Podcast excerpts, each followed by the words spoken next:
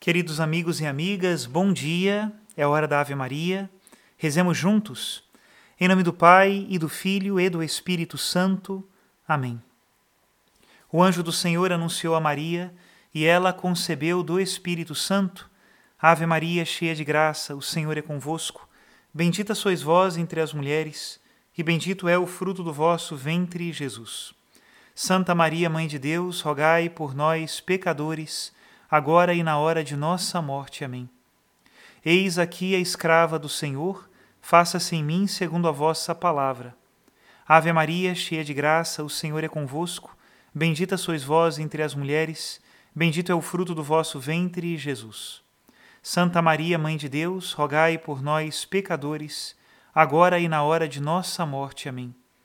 E o Verbo de Deus se fez carne e habitou entre nós Ave Maria, cheia de graça, o Senhor é convosco. Bendita sois vós entre as mulheres, e bendito é o fruto do vosso ventre, Jesus. Santa Maria, Mãe de Deus, rogai por nós, pecadores, agora e na hora de nossa morte. Amém. Rogai por nós, ó Santa Mãe de Deus, para que sejamos dignos das promessas de Cristo. Oremos. Infundi, Senhor, em nossas almas a vossa graça, nós o suplicamos para que nós que conhecemos, pelo anúncio do anjo, a encarnação de Jesus Cristo, vosso Filho e nosso Senhor, cheguemos por sua paixão e morte de cruz à glória da ressurreição da carne. Pelo mesmo Cristo nosso Senhor. Amém. Em nome do Pai e do Filho e do Espírito Santo. Amém. Queridos irmãos e irmãs, hoje nós terminaremos a leitura que foi programada do livro Deus Existe, Eu o Encontrei André Frossard foi um grande apologeta do século XX. Vale a pena procurar outros livros também deste mesmo autor. Sempre livros cheios de erudição, ironia, mas uma profunda verdade e um profundo amor pela fé católica. Escutemos agora então a sua última parte que nós tínhamos programado. Lá fora continuava o dia bonito. Eu tinha cinco anos e esse mundo, anteriormente feito de pedra e asfalto, era um grande jardim onde me teria permitido brincar durante todo o tempo que o céu aprouvesse. William, que andava a meu lado e parecia ter descoberto algo singular na minha fisionomia, olhava-me com uma insistência medical. Mas que te acontece? Eu sou católico. E como se tivesse medo de não ser bastante explícito, acrescento: apostólico e romano para que minha confissão fosse então completa. Tens os olhos meio fechados. Deus existe e tudo é verdade. Com efeito, se tu te visses, de fato eu não me via. Era uma coruja em pleno dia, recebendo a luz do sol. Cinco minutos depois, no terraço de um café, na praça de Santo André das Artes, contava tudo ao meu amigo ou seja, tudo aquilo que às voltas com o inexprimível eu consegui dizer, desse mundo subitamente desdobrado, desse concreto resplandecente que havia feito explodir sem ruído a casa da minha infância e reduzido as minhas paisagens ao estado de vapor. Os destroços de minhas construções anteriores juncavam o solo. Eu via os passantes que não viam e pensava no que seria o seu deslumbramento quando, por sua vez, tivessem um encontro que eu acabava de ter, certo de que a mesma aventura cedo ou tarde lhes aconteceria. Divertia-me por antecipação com a surpresa dos incrédulos e a dos que duvidavam sem duvidar de si mesmos.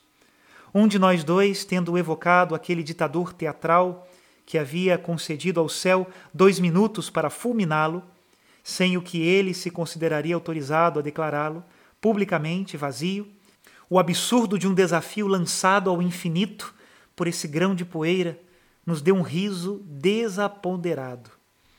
Deus estava e estava ali mesmo, revelado e oculto por essa delegação de luz que, sem discursos nem tropos, dava a compreender tudo e tudo amar. Vejo bem o que tais alegações podem ter de exorbitante, mas que posso fazer? Se o cristianismo é verdadeiro, se uma verdade existe, se essa verdade é uma pessoa que não quer ficar incognoscível? O milagre durou um mês. toda manhã eu encontrava com enlevo essa luz que empalidecia a luz do dia, aquela suavidade que não esquecerei e que é todo o meu saber teológico. A necessidade de prolongar minha estada no planeta, quando havia todo o céu ao alcance da mão, não me parecia muito clara.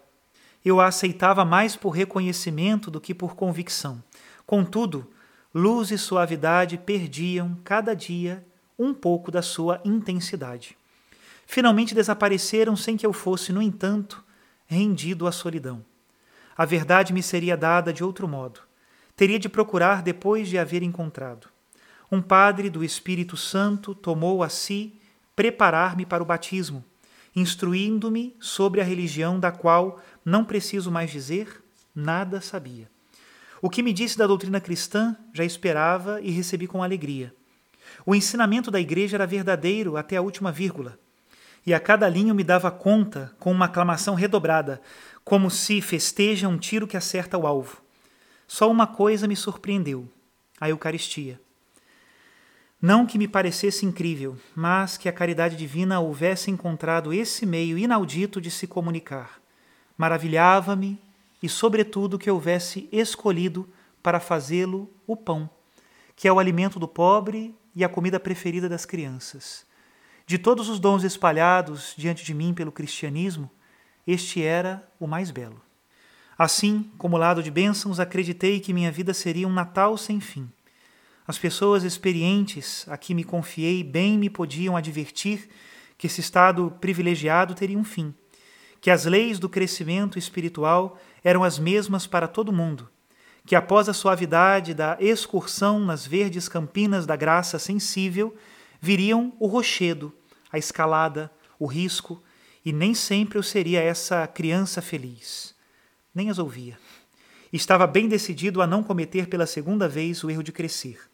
Tal era a minha sabedoria, menos segura do que a delas. Tinham razão, e eu não.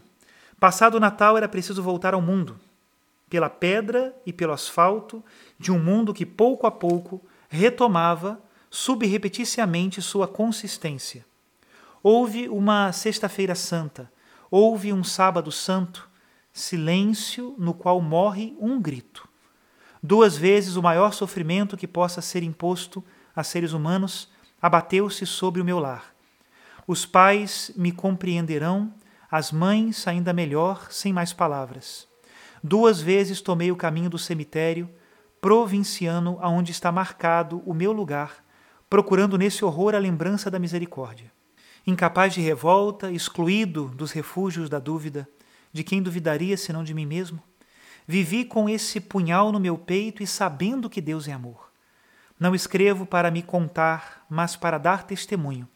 E meu testemunho exige que também isto seja dito a sepultura que será minha forma, o ângulo de duas alamedas. Um dia tive a curiosidade distraída de ver qual era a tumba vizinha, que lhe está exatamente justaposta. Era das irmãs da adoração reparadora. Sei bastante o que as intervenções do Espírito podem ter de diferente e indubitável para falar de sinal. A coincidência me basta. A 500 quilômetros de distância, as pequenas irmãs que assistiram ao meu nascimento também estarão ali na hora de minha morte. E eu penso, eu creio, eu sei que esses dois instantes serão idênticos, como afinal farão um só todos os seres perdidos, a suavidade reencontrada. Para dizer de ti, amor, será curta a eternidade. Até aqui o livro de André Frossard. Deus existe e eu o encontrei. Existem experiências tão fortes na nossa vida que nós gostaríamos de ser poetas para poder expressá-las com um pouco da sua beleza. Bendito seja Deus que continua nos tocando, nos chamando e nos enviando para sermos testemunhas do seu amor, que não é uma teoria, é uma verdade experimentada. Que Deus abençoe a todos, que o seu olhar misericordioso esteja sobre nós e que volte ao nosso coração as cores e a alegria daquele primeiro encontro, daquele encontro de todos os dias. Deus se deixa encontrar. Que Ele abençoe a todos em nome do Pai, e do Filho, e do Espírito Santo. Amém.